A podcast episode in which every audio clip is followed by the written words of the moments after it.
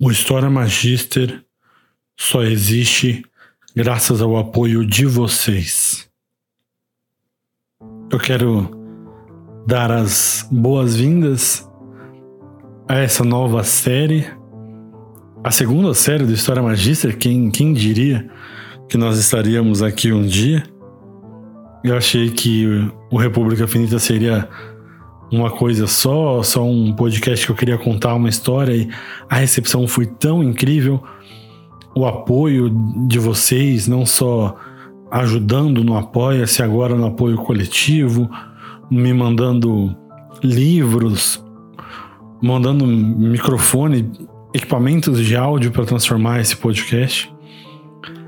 Que nós chegamos na nossa, segunda série.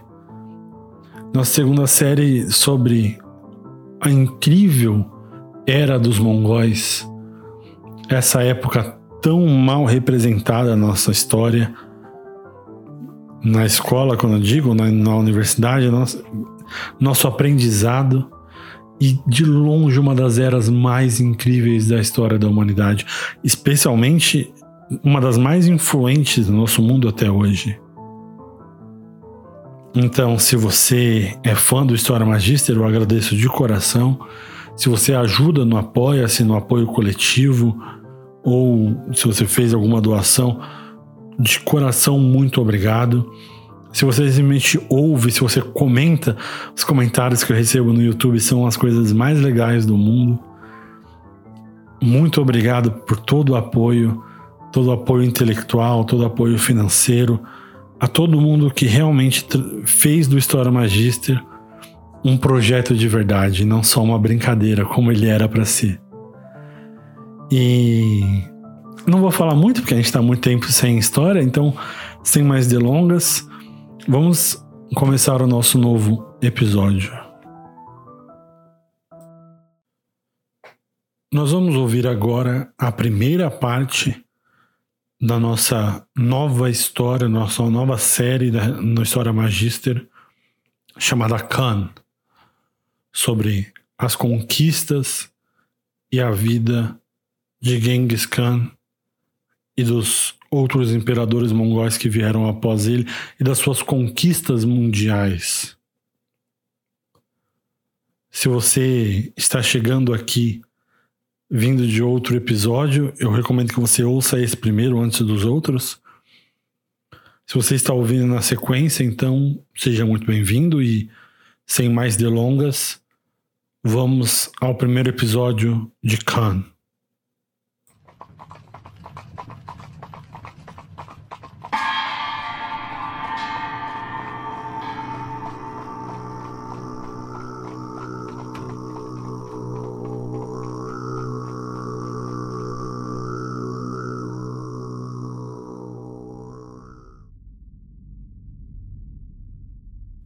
Conceito que foi cunhado na economia que é muito útil para nós amantes da história, digamos assim, que é o conceito de destruição criativa.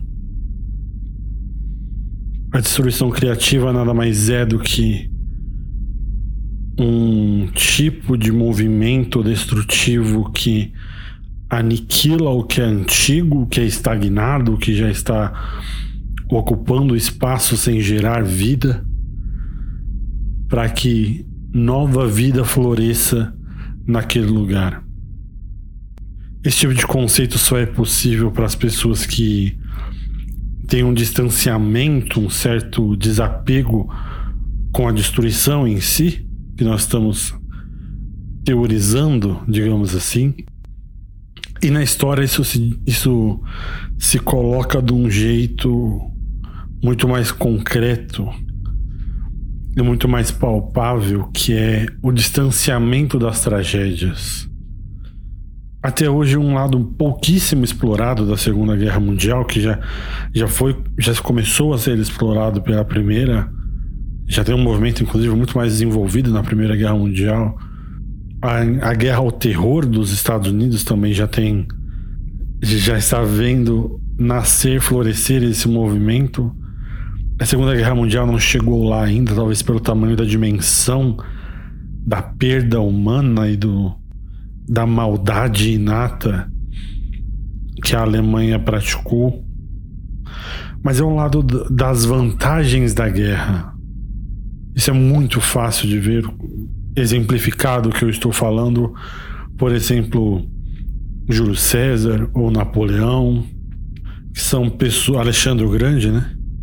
É um, um exemplo clássico, que são pessoas que destruíram vidas e, e lugares sem nenhum outro motivo além da sua própria glória, da glória de Roma, da França, espalhar a, o império de Alexandre, o Império Macedônico, e ao longo do tempo os historiadores e os antropólogos foram descobrindo algumas vantagens e ângulos diferentes para teorizar como esse tipo de, de destruição foi bom. Júlio César, por exemplo, um exemplo clássico que nós passamos por cima na nossa, última série, a República Finita, quando ele foi conquistar o, os gauleses, onde hoje é a França moderna, o que ele cometeu ali na Galha já foi chamado de genocídio no passado. Ele matou um inúmero de pessoas, milhões e milhões de pessoas. E na história, isso é, isso é visto como Júlio César trazendo o mundo gaulês, o mundo celta, para a língua, as línguas latinas e a influência romana, trouxe toda a filosofia romana e helênica para esse povo e colocou ele na, na, influência ocidental, digamos assim, que estava se formando a partir de Roma. Então, se você fala com um francês de hoje, se você pergunta se valeu a pena Júlio César matar milhões de gauleses antigos, ele claramente vai dizer que sim, que vale a pena, mas ele só pode dizer isso a partir do distanciamento da tragédia que aconteceu. Com a Segunda Guerra Mundial, nós não temos esse esse luxo, digamos assim, porque as pessoas que perderam entes queridos na Segunda Guerra Mundial ainda estão vivas, ainda é muito ainda é muito recente. Em termos históricos, é, é como se, se estivesse ao nosso lado aqui, é com um, um nada. Mas a história vai precisar ser contada um dia das vantagens sociais, das vantagens medicinais, das vantagens econômicas que o terceiro Reich trouxe ao mundo. E eu estou, eu estou falando desse, desse ângulo esquisito, desse ângulo diferente da história, porque a história que nós vamos começar a contar hoje já recebeu tantos ângulos quanto, quanto possíveis para colocar uma, uma luz positiva em tudo que aconteceu, tudo que nós vamos contar ao longo dos episódios, porque esse povo, os mongóis, eles são tão fascinantes. E as histórias que eles criaram ao longo dos, do, século XIII são tão de outro mundo, digamos assim, nada tinha acontecido no planeta até então que sequer se assemelhasse a isso, que todos os jeitos e ângulos de tra trabalhar a existência desse povo na nossa realidade já foram abordadas. Mas o jeito que nós vamos abordar é, como sempre, o jeito mais direto especialmente focado nos, nos grandes personagens que criaram essa história. E o nosso personagem principal é, na minha humilde opinião, uma das pessoas mais extraordinárias a nascer no planeta Terra. Não só pelo, pelas conquistas, pelos seus talentos, pela sua inteligência, que nós vamos discutir mais a fundo, mas ele tem um, uma, uma certa qualidade que eu não consigo comparar ninguém além, tirando Jesus Cristo, que tenha nascido tão do pouco e tenha subido tão ao alto quanto foi esse garoto. Esse garoto nasce no, na estepe mongol. A estepe mongol, as planícies mongóis são lugares ermos, são lugares difíceis de, de se viver, quanto mais de, de ter uma criança. Ele recebe o nome de um dos inimigos derrotados do seu pai, Temujin. A história dessa criança é relatada em segunda mão, digamos assim, em um único livro que foi encontrado no século 17 ou 18 por um, um monge russo ortodoxo que era estudante das línguas estava na Mongólia, na China. Na China existe um lugar na China chamado Inner Mongólia, né? Mongólia interior. Ele estava lá estudando línguas e ele descobriu um livro em chinês que não fazia nenhum sentido enquanto ele era lido em chinês. Mas se você lesse esse livro levando em consideração a língua mongol, ele começava a fazer muito mais sentido. Esse livro contava a história desse garoto chamado Temujin, que ao longo da sua vida terrena iria ser o responsável pela morte de entre 20 e 50 milhões de pessoas. E, e mais do que esse lado sanguinário, esse, esse Temujin é uma figura muito emblemática, especialmente para o povo mongol, porque ele é tido como o pai da nação mongol, ele é a figura mais importante, desde os aeroportos ao banco central, à praça central do, do governo, na capital, Karakorum. Tudo leva o nome desse, desse garoto. Ele viveu numa das eras mais difíceis da história humana. Ele nasceu entre 1162 e 1167 a data não é certa até hoje, ninguém sabe exatamente.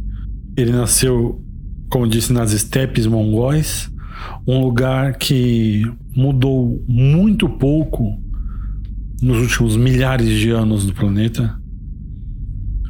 As estepes são chamadas de um oceano sem água.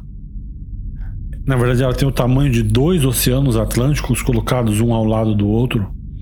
Essas planícies se estendem do mar até uma parte da Hungria. E onde ele nasceu, no centro da planície, é tão vasto e ao mesmo tempo tão escasso de vida natural que o único tipo de o único estilo de vida que consegue lidar bem com essa esse tipo de, de meio ambiente é o estilo de vida nômade que é o estilo pelo qual os mongóis são famosos. Porque às vezes você, você está na grama, ou então logo depois você está num descampado, e logo depois você está atravessando um deserto quente, e logo depois esse deserto fica gelado. E o único jeito de, de atravessar essa planície gigantesca, esse mar sem água, consistentemente, é a cavalo. E o cavalo é uma figura muito chave na nossa história. No ano 4000 a.C., onde hoje é a Ucrânia moderna, os humanos fizeram algo que vai revolucionar a história da humanidade e vai provar que a história da humanidade não é sempre sobre os seres humanos. Eles domesticaram o cavalo. Esse método de locomoção, o cavalo, só deixou de ser o principal método de locomoção da humanidade nos últimos 300 ou 400 anos. Do ano 4000 a.C. até o ano 1769, se eu não me engano, foi quando Henry Ford desenvolveu. Do ano 4000 a.C. até o ano 1769, se eu não me engano, foi quando foi desenvolvido um motor a combustão. A velocidade máxima que o ser humano podia atingir era a velocidade de um galope há pessoas no ano de 1700 que têm mais em comum com as pessoas do ano 4000 do que, do que tem conosco. Tamanha importância do cavalo na história humana.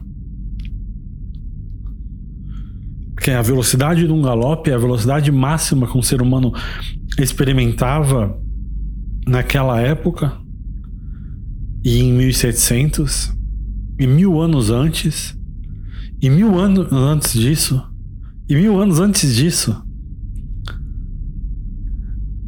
E os mongóis eles eram muito muito ligados aos cavalos. Diversas sociedades ao redor do mundo como os saarianos ou as, os astecas, cada um deles eram, só para dar dois exemplos, né? Eles são muito ligados a um certo animal, como o camelo ou as cabras, aonde eles concentram toda a sua, sua sociedade em volta. E o historiador Richard Gabriel diz que os mongóis eram tão ligados aos cavalos deles que era uma, uma relação quase como a de um cachorro e o seu dono. Por exemplo, os cavalos mongóis vinham ao menor assobio, eles seguiam os seus donos sozinhos. As mulheres e crianças aprendiam a andar a cavalo junto com os homens da tribo. Na idade tão novo quanto dois ou três anos de idade, eles já estavam montados, treinando nos cavalos. E se dizia que, por exemplo, um mongol de 14 anos tinha a habilidade, eles faziam testes para isso, eles tinham a habilidade de derrubar um pássaro que estava em pleno voo do céu com seu arco, montado a cavalo. Imagina, imagina a dificuldade de fazer isso. Não, não só parado no chão, mas a cavalo derrubar um pássaro que está em voo. Os cavaleiros mongóis eram como artistas circenses. Só que ao mesmo tempo em que eles eram muito habilidosos, eles eram naturalmente ligados àquela cela, eles também eram os mais exímios arqueiros da sua época. E o arco mongol ele não era um arco comum, esse arco europeu que nós temos na ideia. Ele era como se fosse uma uma máquina de musculação. Ele era pesado, grande e ele precisava de fazer muita força porque a, as flechas quando atiravam, vocês vão lembrar da história da República Finita, quando Crasso foi morto, que as flechas que atingiam ele tinha uma força tão descomunal que pregava o pé dos soldados romanos ou pregavam as mãos aos escudos. Os arcos mongóis são uma evolução não só em design, mas em força desses arcos. Evolução direta, porque são os mesmos povos que enfrentaram Crasso, são o povo descendente do povo mongol. E eles conseguiam atirar 12 dessas flechas gigantescas e pesadas por minuto. E andavam com 150 flechas. Essas, essas sociedades mongóis que eram ligadas ao redor do cavalo e do nomadismo não conseguiam se fixar num lugar, não por não querer, não por ter a, não ter a vontade, mas o estilo de vida que eles levavam há tantos milhares de anos o colocavam em outra sintonia, numa sintonia diferente. E esse garoto que nós estamos falando, Temujin, nasce no meio dessa era e ele vai ser o maior unificador da história dos povos das estepes. Ele é mais conhecido pelo, pelo nome que ele recebe depois, não pelo seu nome de batismo. Temujin é o nome de Genghis Khan. E Genghis Khan é talvez a figura mais emblemática, mais misteriosa da história da humanidade. Não no sentido de se perguntar se ele existiu, como há como muitas outras figuras, ou dos seus das suas conquistas, tudo isso é muito bem documentado, mas é muito bem documentado por outras pessoas. Nenhum homem foi tão gigante e, se, e ainda ao mesmo tempo ter tão poucas coisas, relatos de primeira mão, como é com Genghis Khan. Ele viveu numa época, ele viveu no século XIII, que é a alta Idade Média, e, e todos os reis dessa época e, e grandes figuras e grandes líderes da Europa e do norte da África e até mesmo da Ásia, da China, todos eles têm relatos gigantescos e têm descrições e têm pinturas. As informações sobre Genghis Khan são tão escassas, e isso foi de propósito. A única fonte oficial mongol sobre Genghis Khan está no livro descoberto pelo padre ortodoxo russo, chamado A História Secreta dos Mongóis, que foi escrito após a sua morte com, com um tipo, uma tentativa de preservar a sua, a sua memória para o tempo. Porque enquanto vivo Genghis Khan não permitiu que a história mongol fosse relatada em livros ele não permitiu nem que a língua mongol se espalhasse pelos seus territórios de conquistas, o que é uma coisa muito diferente da ideia de conquista que nós temos. Todo povo que conquista um território, domina um outro povo, a primeira coisa que ele faz é impor a sua língua. Impõe a língua francesa, impõe a língua latina, impõe a língua inglesa. Genghis Khan fazia questão de que eles mantivessem a sua língua e a língua mongol era para os mongóis. Então, nenhum discurso oficial, nenhuma palavra concreta da sua boca, a sua aparência é um mistério, a sua aparência. Há relatos de quando ele invadiu onde hoje é a Pérsia, de que ele era altíssimo e forte, muito alto e muito forte. Ele tinha grandes cabelos ruivos, vermelhos como o sol, é a palavra que usaram para descrever, e os seus olhos eram como olhos de gato. Algumas pessoas escolhem pensar que os olhos de gato eram olhos verdes, outras pessoas, como eu, preferem acreditar que ele tem olhos de lince, olhos como o olho de Sauron.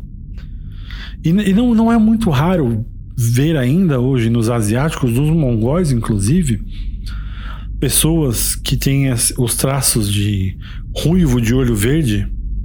Tamanha é a diversidade desses povos da planície. E mais do que o mistério das suas palavras ou da sua aparência, o mistério da resiliência de Genghis Khan é um dos maiores que eu já encontrei e que talvez todo mundo vai encontrar ao longo desses seus nossos estudos amadores de história. Porque ele nunca recebeu um exército de mão beijada como Alexandre o Grande, ou uma, uma grande vantagem social como um Júlio César ou um Napoleão. Tudo que Genghis tem e conquista, ele tem de trabalhar arduamente para ter. Porque ele nasce na mais absoluta pobreza quando ele tem nove anos, ele mata o seu irmão mais velho na companhia do seu irmão mais novo, porque seu irmão mais velho está roubando peixes da qual a família estava se alimentando. A mãe dele vê isso, fica transtornada, chama ele e seu irmão de destruidores, o que era é uma palavra meio profética porque isso, porque Genghis Khan vai ser não só no mundo num geral, mas com o próprio povo mongol, porque ele é o maior disciplinador que eu já vi em histórias militares. Os castigos mongóis que eles aplicavam não só entre os seus soldados, seus exércitos, mas entre o próprio povo era uma coisa assustadora. Esses povos das estepes eram desorganizados, eles eram, como eu falei, nômades, então eles eram muito pulverizados ao longo dessa grande planície. E a política externa chinesa, pelos últimos 3 mil anos, era completamente concentrada em garantir que isso se mantivesse desse jeito. A, a, política externa chinesa era um grande bárbaro contra bárbaro. Porque quando eles se uniam, como por exemplo foi quando Átila uniu os Hunos, que é um pouco mais ao norte, isso sempre era trabalho dobrado para a China, que ela era sempre o alvo número um desse povo das estepes. E se eles tinham medo de um povo bárbaro unificado, em 1206, Temujin, agora já um homem, e já com várias conquistas entre essas tribos mongóis debaixo do seu cinto, vai mandar um recado alto e claro à China. Eles se reúnem numa Kurutai. Kurutai é como se fosse uma, uma reunião tribal, um conselho de todas as tribos. E nessa Kurutai, as várias tribos mongóis, tanto as, as já conquistadas por Genghis, quanto as ainda livres, se reúnem para eleger Temujin como Khan dos mongóis.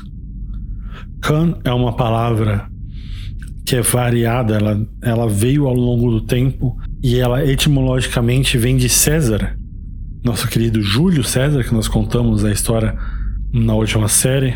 E o seu nome viajou ao longo do tempo na Rússia, ganhou o nome como Czar. Aqui, embaixo, na Mongólia, recebe o nome de Khan, assim como na China. Na Alemanha, por exemplo, se fala Kaiser, que é o Kaiser alemão, é o César alemão. E aqui, quando os mongóis se reúnem nessa Kurutai e elegem Genghis como Khan dos mongóis, ele escolhe o nome que mais uma vez é eternamente debatido. Alguns dizem que significa o mestre dos mares, outro diz que significa o mestre universal, mas o que se sabe é que o nome que ele escolhe é Genghis. Genghis Khan se torna nessa Kurutai, nessa reunião, como o rei dos mongóis. E ele começa, nessa própria Kurutai, assim que ele é eleito, a falar sobre derrubar velhas barreiras tribais, como transformar a cultura tradicional para algo mais organizado. Um Estado-nação moderno sem prédios ou cidades, ou sem a necessidade de prédios e cidades. Uma versão nômade de uma sociedade estruturada, digamos assim. Ele elimina uma das marcas política tribal mais comuns da história, que é a eleição por direito, por de família, sabe, por contatos familiares. Porque normalmente nessas tribos a coisa mais comum é que você fosse filho de alguém famoso, de um grande general, e por isso você fosse obtendo melhores posições. Genghis elimina isso como sua primeira, como seu primeiro ato como imperador, digamos assim. Porque talvez o maior talento de Genghis, além de uma grande liderança militar, talvez em, em igual escala fosse o seu poder de identificar talentos. Quando Genghis e os mongóis dominavam, por exemplo, uma tribo ou uma nova cidade, a primeira coisa que eles faziam era identificar alguém que tivesse algum novo talento, alguém que soubesse escrever, alguém que soubesse sabe compor poemas ou alguém que fosse versado na luta, alguém que fosse versado em artes em matemática, esse tipo de coisa, e eles resgatavam essas pessoas e contratavam para a corte do Khan. É o oposto, por exemplo, do que o Khmer Rouge fez no, no Camboja, agora no século XX, quando eles entravam nas cidades e todo mundo que tivesse óculos ou tivesse com um livro na mão ou parecesse o mínimo intelectual, o Khmer Rouge matava e dizimava todas as pessoas ligadas a ele, porque eles queriam perpetuar a ignorância naquelas vilas conquistadas. Genghis usava o método reverso, ele identificava essas pessoas e ele trazia para si esse capital intelectual. Os valores da sociedade mongol, da sociedade mongol da época, eram muito diferentes, não obviamente do que nós temos hoje, mas eles eram muito diferentes dos valores que Genghis tinha na sua cabeça. Apesar dele ser um mongol, o, o exemplo mais perfeito de mongol, no sentido sanguinário, no sentido de, de roubo, no sentido de batalhas. Por exemplo, eu vou ler aqui um trecho de uma fala de um dos líderes dessa Korotai, quando eles tentam convencer Genghis a se tornar o cão dos mongóis. Abro aspas. E de novo, nós queremos você, Temujin, como nosso Khan. Se você aceitar, nós vamos procurar por todos os espólios de guerra pelas mulheres mais bonitas e virgens, e vamos aos grandes palácios e tendas procurar pelas mulheres mais bonitas e pelos ouros mais finos e os cavalos mais velozes, e vamos juntar e vamos trazer aos seus pés. E nós vamos rodar o campo e procurar as melhores caças e vamos juntar para que você mate.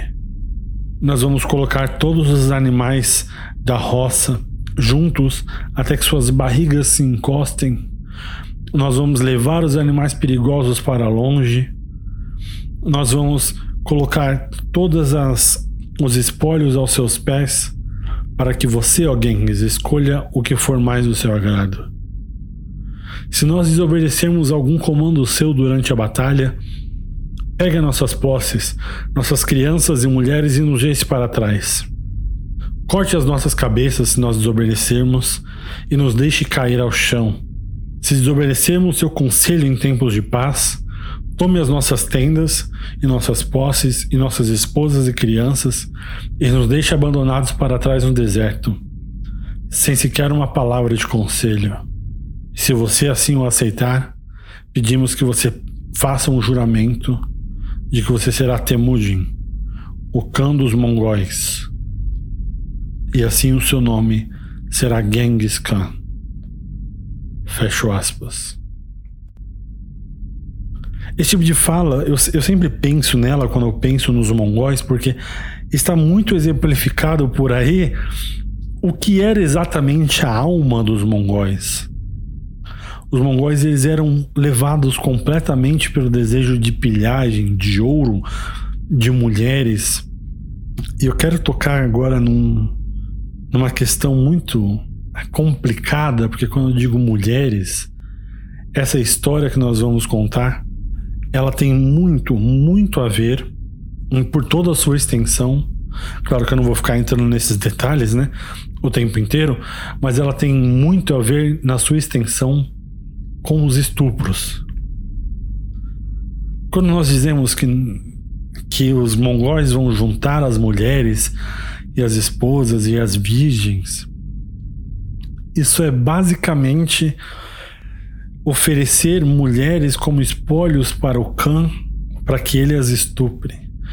Não à toa que hoje todo mundo sabe dessa estatística, às vezes ela é muito mais aumentada, mirabolante, mas a verdade é que um em cada 500 homens da Ásia, cerca de 15 a 16 milhões de pessoas, são descendentes diretas de Genghis Khan. De pai para filho e de mãe para filho, especialmente. E muitas dessas mães, dessas linhagens, da quais as pessoas são diretas descendentes do Khan, não estavam lá por boa vontade. Uma das, das histórias mais emblemáticas dessa época foi quando Genghis Khan foi dominar uma tribo e a mãe do Khan dessa tribo odiava os mongóis de todo o coração. Eles ouviram ela dizer que os mongóis fediam, os mongóis eram como animais sujos da floresta e que a mais bela dama, a mais formosa das mulheres mongóis, não serviria sequer para tirar o leite da teta da vaca do povo em questão. Então Genghis Khan entrou em guerra com esse povo, por, por, outros motivos, obviamente, mas entrou em guerra com esse povo, conquistou esse povo, e após tomar os espólios, matar quem ele, ele devia de matar, trouxe essa esposa, essa mãe, desculpa, essa mãe do Khan do povo até ele, E eu vou, eu vou ler aqui o trecho para ficar um pouco melhor. Abro aspas. E Genghis, então, tomando para si a mãe do Khan, do povo, perguntou a ela: É você a mãe do Khan vermelho? Foi você quem disse que nós mongóis fedíamos, que nossas roupas eram feitas de animais peçonhentos e que até a mulher mais bela de todos os mongóis não serviria sequer para tirar leite da teta da vaca do seu povo? Foi você quem infligiu tantas injustiças com as suas palavras diante do nosso nobre povo mongol? O que você tem a dizer em sua defesa agora? E assim Genghis a tomou como sua esposa. Fecho aspas. Quando muitos desses livros, especialmente os mais antigos, que têm essas, essas fontes primárias, secundárias dessa época, diz, usa a palavra esposa, é sempre nesse sentido. E a, a palavra esposa é uma das palavras mais usadas em toda a história secreta dos mongóis. E em 99% do, dos casos, é claramente um caso de estupro. Ele tinha apenas uma esposa, mas foi outra história, a Borte. Genghis, quando chegou ao poder, ele formulou a sua famosa Yasa, que é o primeiro código de lei dos mongóis, e ele tentou coibir esse tipo de movimento de estupro desenfreado. Obviamente, nós estamos falando isso porque ele era o Khan, mas isso não era uma exclusividade dos mongóis da época. Isso era isso, todos os povos, os povos alemães, os povos franceses, todo, todo mundo dessa época que conquistava algum lugar tinha esse costume, mas como os mongóis foram muito maiores do que eles, os estupros importam mais, porque eles eram em maior volume também. E Genghis Khan, na sua famosa, e na sua Yasa, que é o código de leis, tentou coibir isso entre o povo, mas ele também colocou punições, não só para isso, mas para uma série de coisas que na nossa cabeça é uma coisa tão bárbara, tão diferente. Quando, eles, quando os povos europeus lutavam com os mongóis, ele, a primeira coisa que eles percebiam, mais do que a ferocidade ou a velocidade ou as táticas, era o nível de obediência que o povo, que os soldados tinham com Genghis Khan e os seus generais. Mas esse nível de obediência se devia era diretamente proporcional ao nível de barbarismo do código da. Uma, um único erro já significava a morte. E quando você, a maioria das pessoas não tem a chance de errar sequer uma vez, elas tendem a obedecer muito mais, né?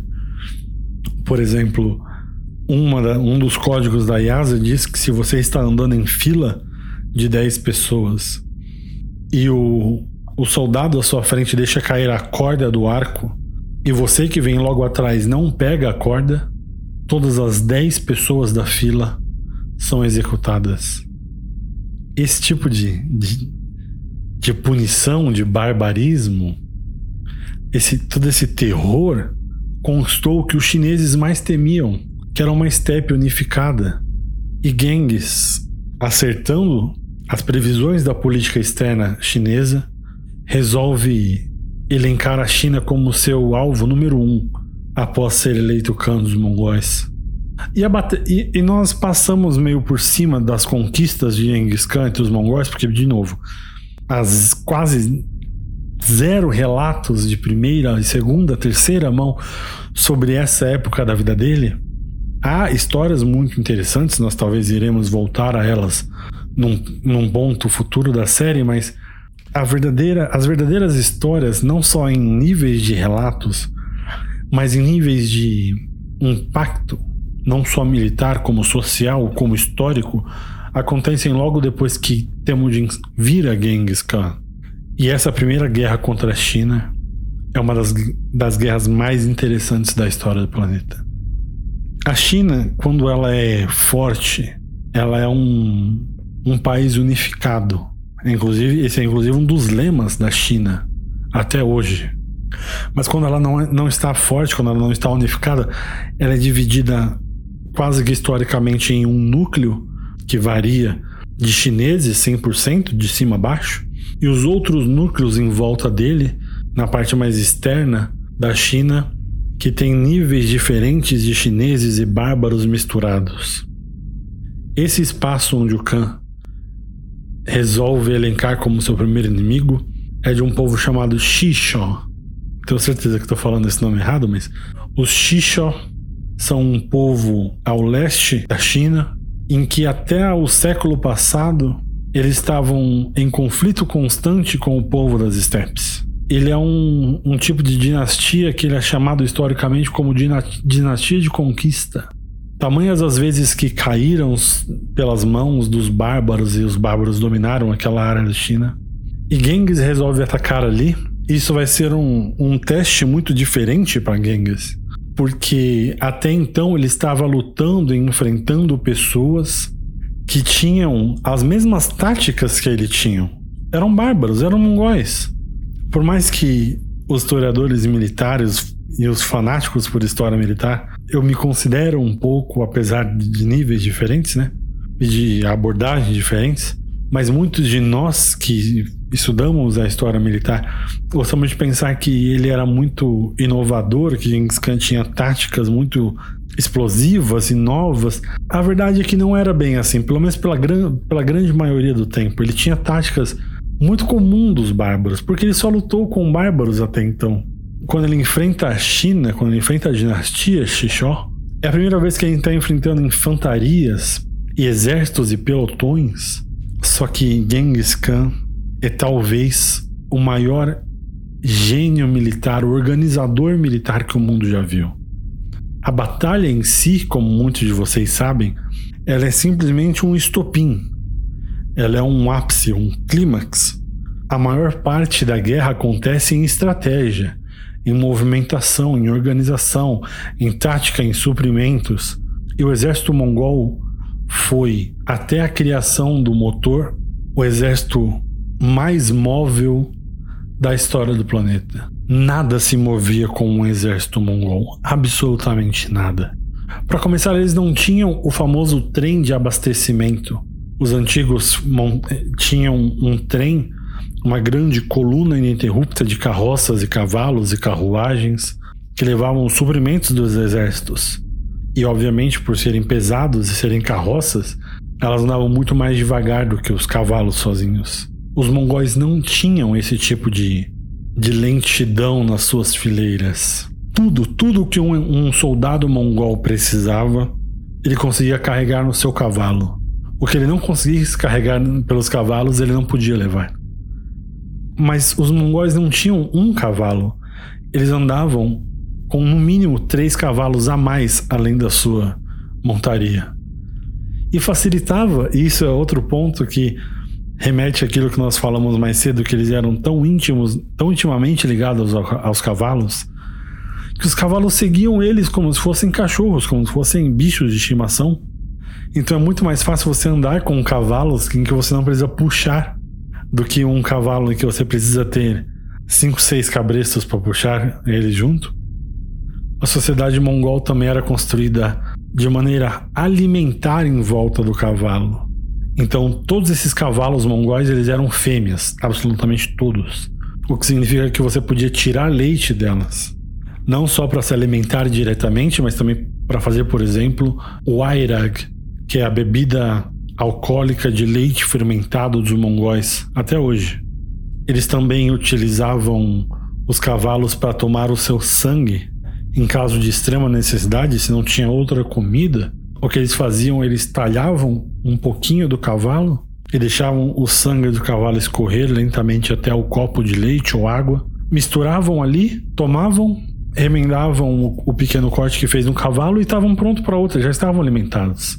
Então, esse tipo de, de autossuficiência significava que eles não tinham nada, nenhuma carroça atrapalhando eles, deixando eles para trás, o que significava que eles executavam uma velocidade não só no campo de batalha, mas em suas movimentações que deixavam seus inimigos atordoados. Seus inimigos não entendiam o que estavam acontecendo.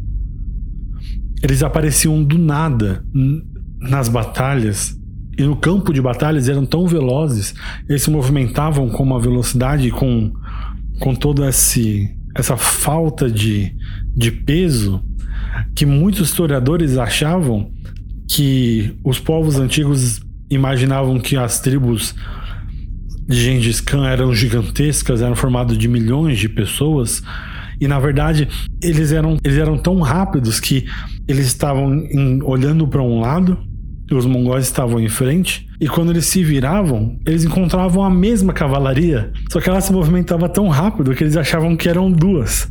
Então eles sempre achavam que estavam dobrando ou triplicando, e como tudo era a base dos cavalos, a poeira levantava muito mais.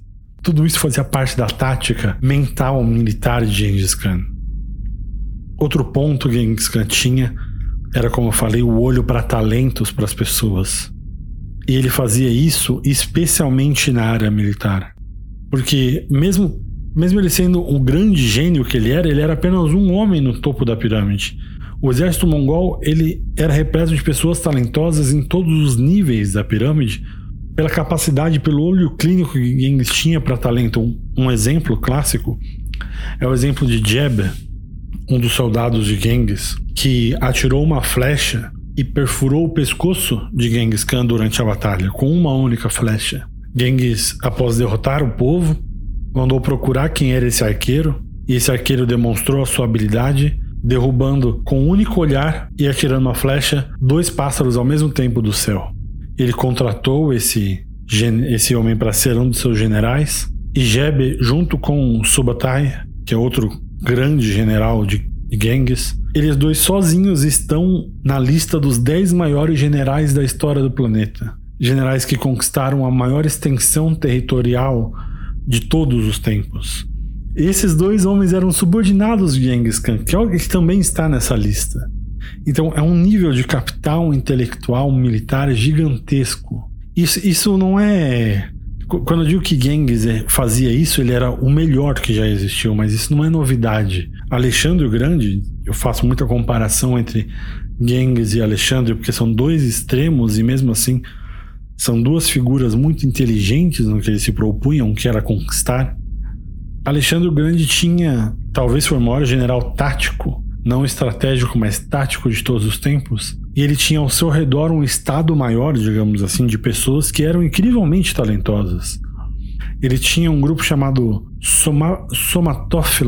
Eu acho que tá certo. Somatophylax. Eu não falo grego, então mil desculpas se você fala grego e tá me ouvindo destruir a palavra desse jeito, mas acho que é Somatophylax, que era um grupo de guarda-costas de Alexandre o Grande, que eram as pessoas em que ele mais confiava. Ptolomeu, por exemplo, que foi o, o líder da dinastia, da dinastia de Ptolomeu, que nós encontramos um descendente dele matando Pompeu o Grande, ainda em República Finita. O fundador dessa dinastia, o primeiro que foi faraó do Egito e da Macedônia, ele fazia parte dessa dessa gangue de Alexandre o Grande, Seleuco também, Antígonos, Licímacos, ou seja, todo um grupo enorme de comandantes que fundaram dinastias e reinos gigantescos, eles eram pupilos e próximos de Alexandre. Genghis Khan tinha essa mesma mentalidade. Tem um ditado mongol que resume essa ideia que eu estou tentando passar, que diz que um exército de burros liderados por um leão derrotaria um exército de leões liderados por um burro. Essa é a importância da liderança num exército num geral, mas para os mongóis principalmente.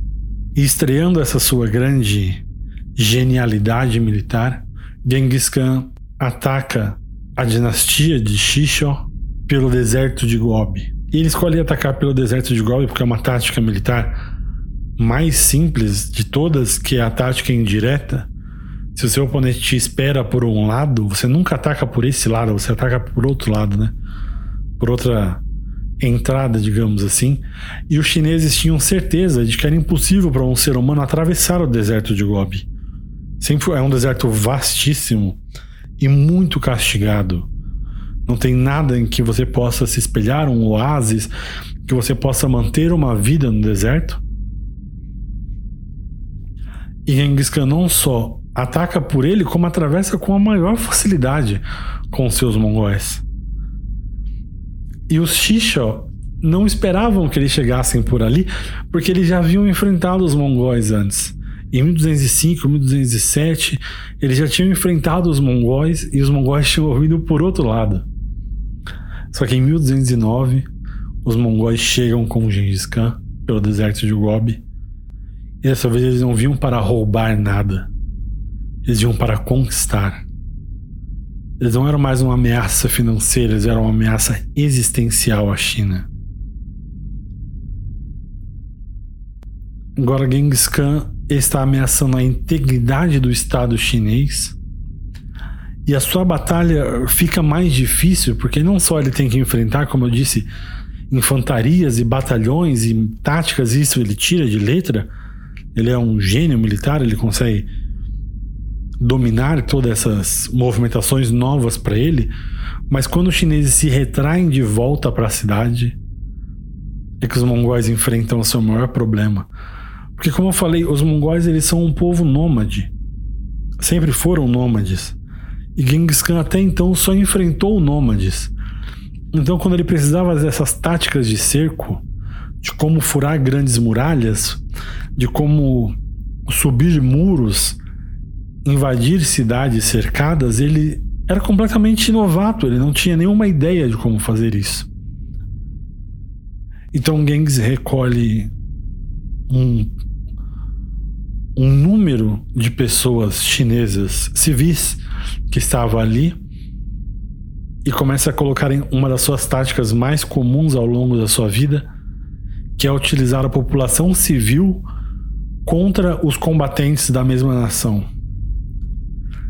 E os mongóis resolvem que vão barricar o Rio Vermelho. Desculpa, Rio Amarelo. Rio Vermelho é outro. Eles vão barricar o Rio Amarelo e vão soltar toda a água do Rio Amarelo de uma vez para tentar derrubar uma das paredes. Só que, obviamente, eles sabem que isso é muito perigoso de se fazer, então eles colocam os, os chineses civis para terminar esse trabalho. E a barragem do Rio Amarelo rompe e matam milhares de chineses de uma vez e coloca Genghis em uma situação militar desvantajosa, porque inunda e cria como se fosse um fosso em volta da cidade. E cavalos não são muito amigos de água, né? No sentido de movimentação. Mas Genghis Khan transforma essa desvantagem numa vantagem psicológica sobre os chineses. E ele coloca, começa a colocar que não que dessa vez eles estouraram o rio como um aviso que da próxima vez que eles não se renderem, ele vai simplesmente secar o Rio Amarelo.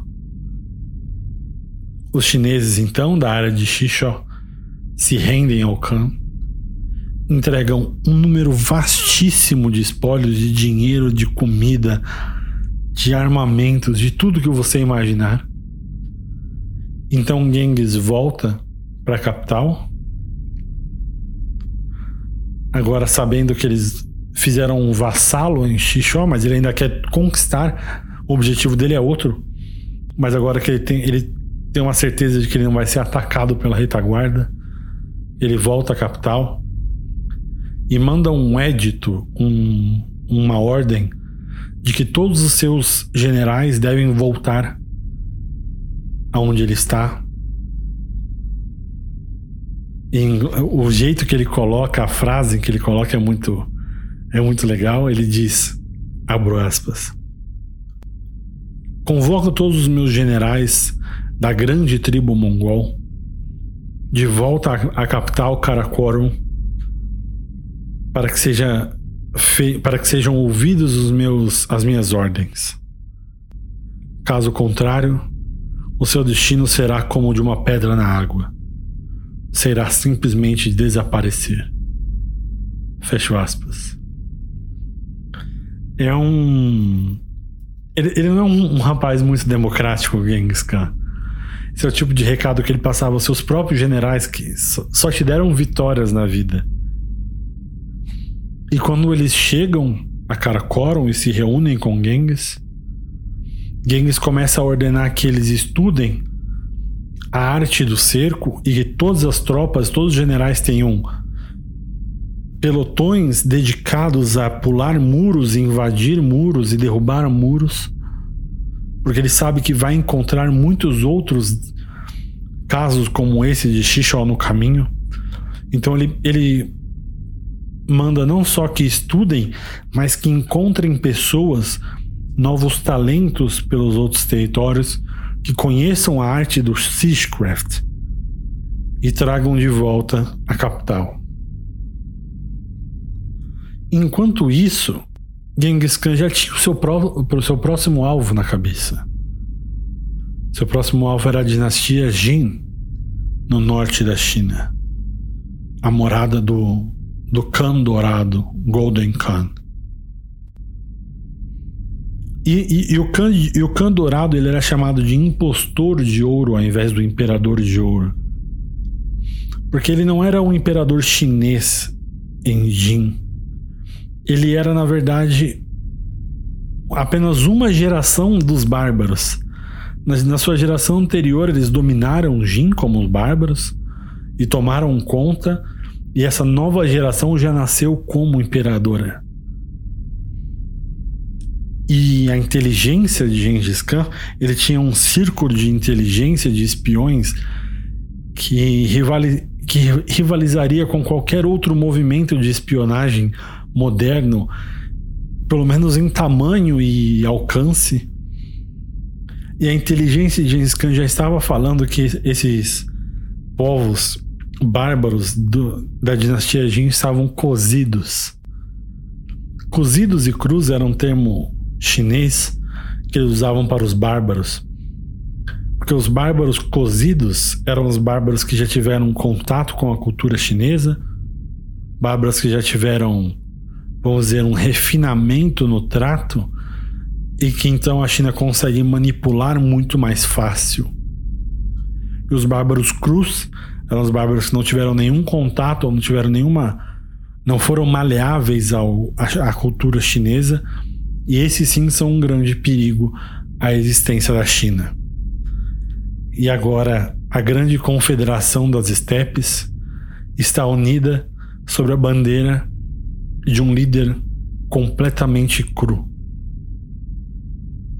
Então, quando ele volta o seu olhar ao Jin, porque ele sabe que eles estão mais fracos socialmente, ele começa a exigir que estudem esse tipo de arte do cerco. Porque ele sabe que os Jin não são fracos. Eles só estão um pouco mais fracos socialmente. Mas os Jin, nessa época, em 1200 e 10, 1211, eles tinham vencido uma um teste militar entre todas as dinastias da China. Eles tinham derrotado todas as outras dinastias.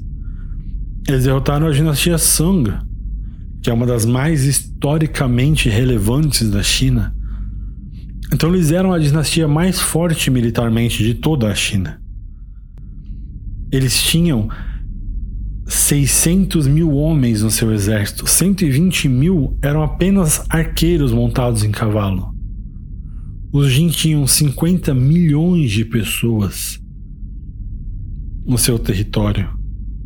Recursos ilimitadíssimos. Esses 120 mil arqueiros que tem no exército, dentro dos 600 mil do exército total do Jin, esses 120 mil é mais do que todos os as pessoas do exército do Khan somadas.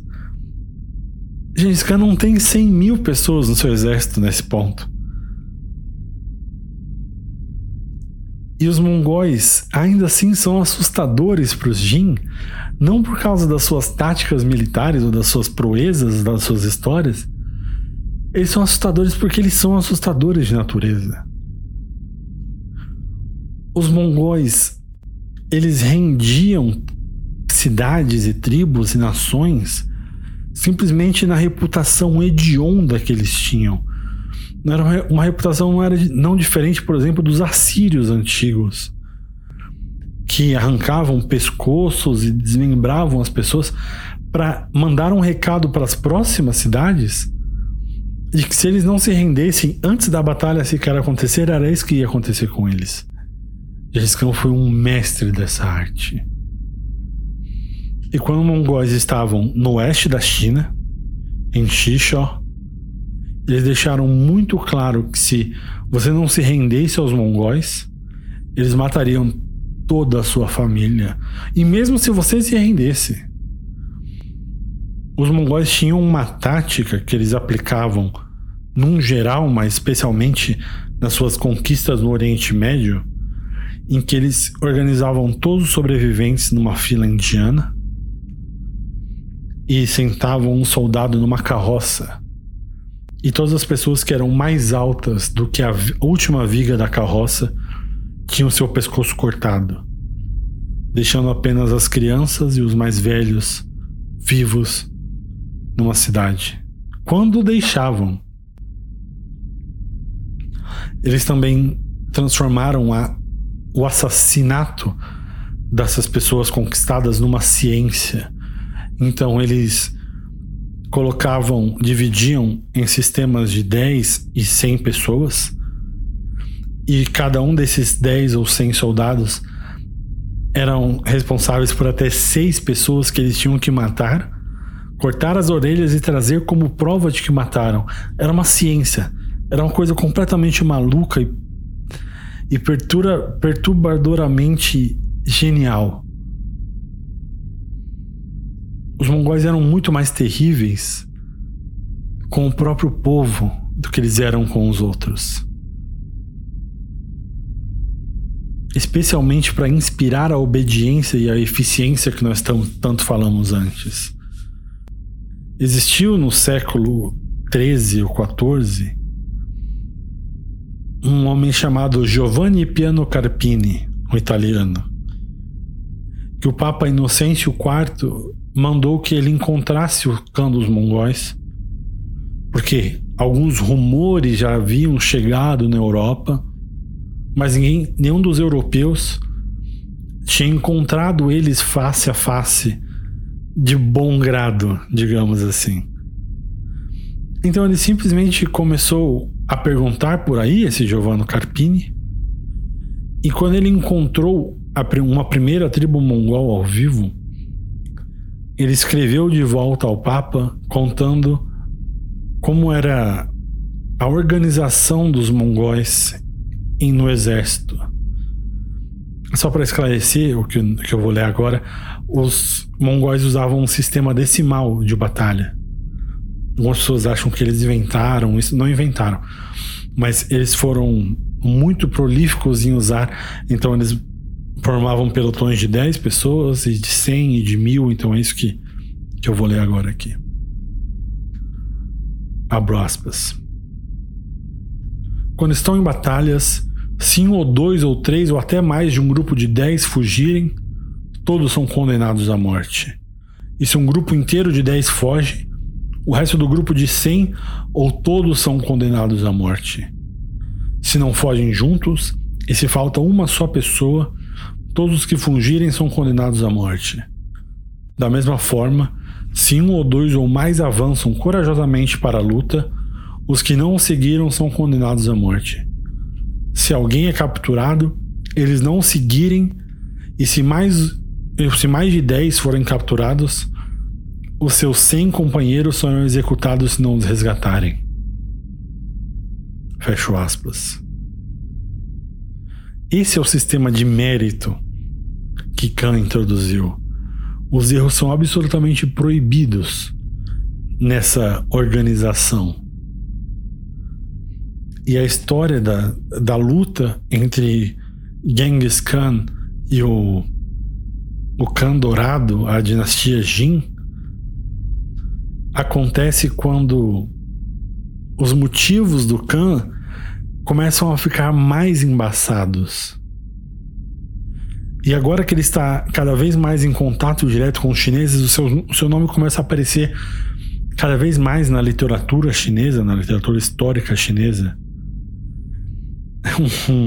uma história, deixa eu ver se eu acho aqui, uma história importante dessa época, por exemplo, é quando Genghis Khan encontra um, um emissário imperial que é enviado pelo imperador da dinastia Jin. E. Bom, eu vou ler e vocês me digam o que vocês acham. Abro aspas. O imperador Jin enviou o príncipe de caminho, Yungji, para receber tributo em Jingzhou.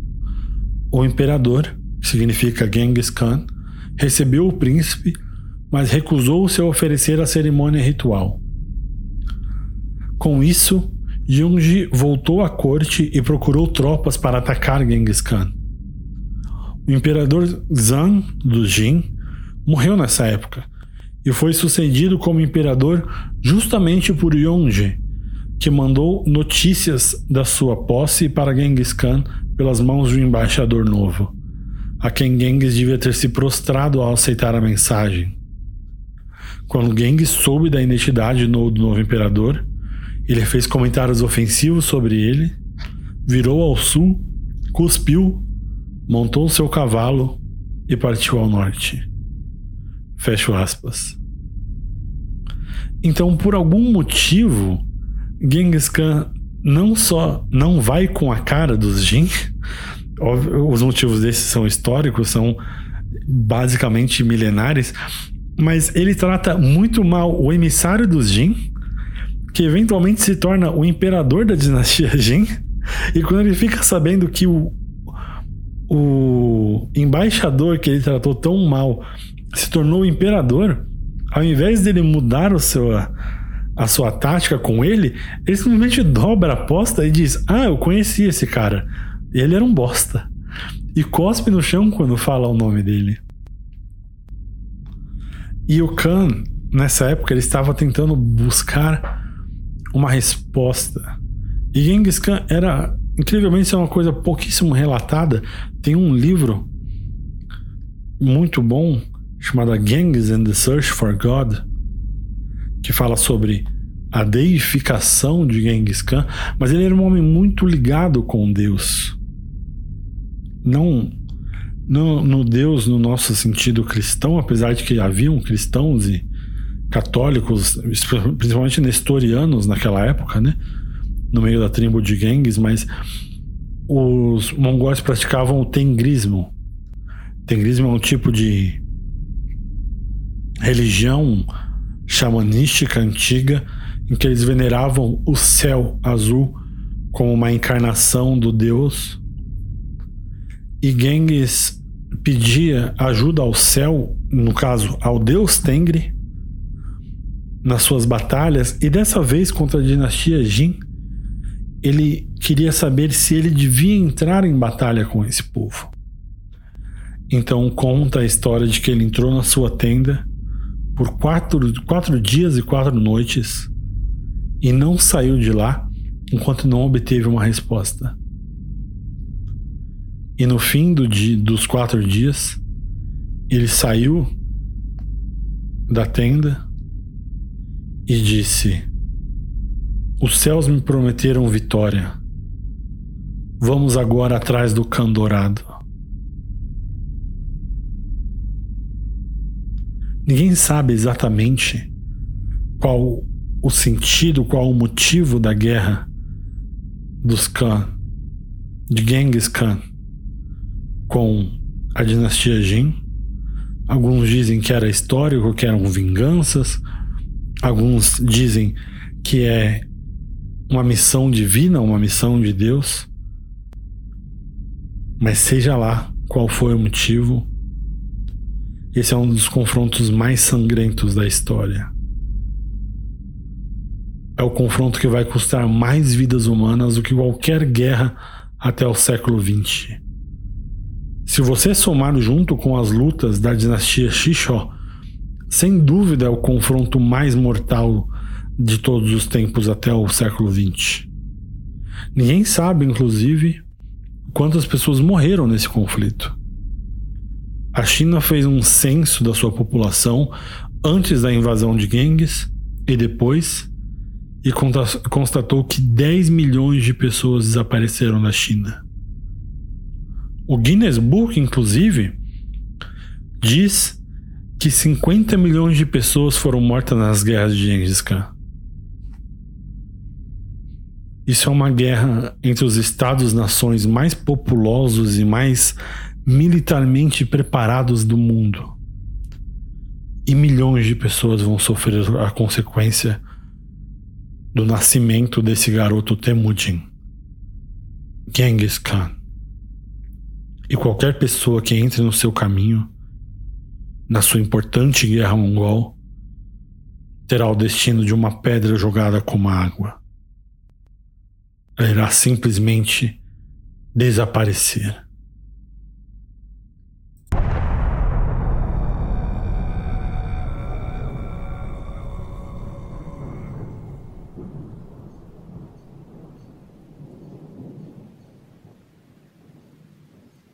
No próximo episódio de Khan,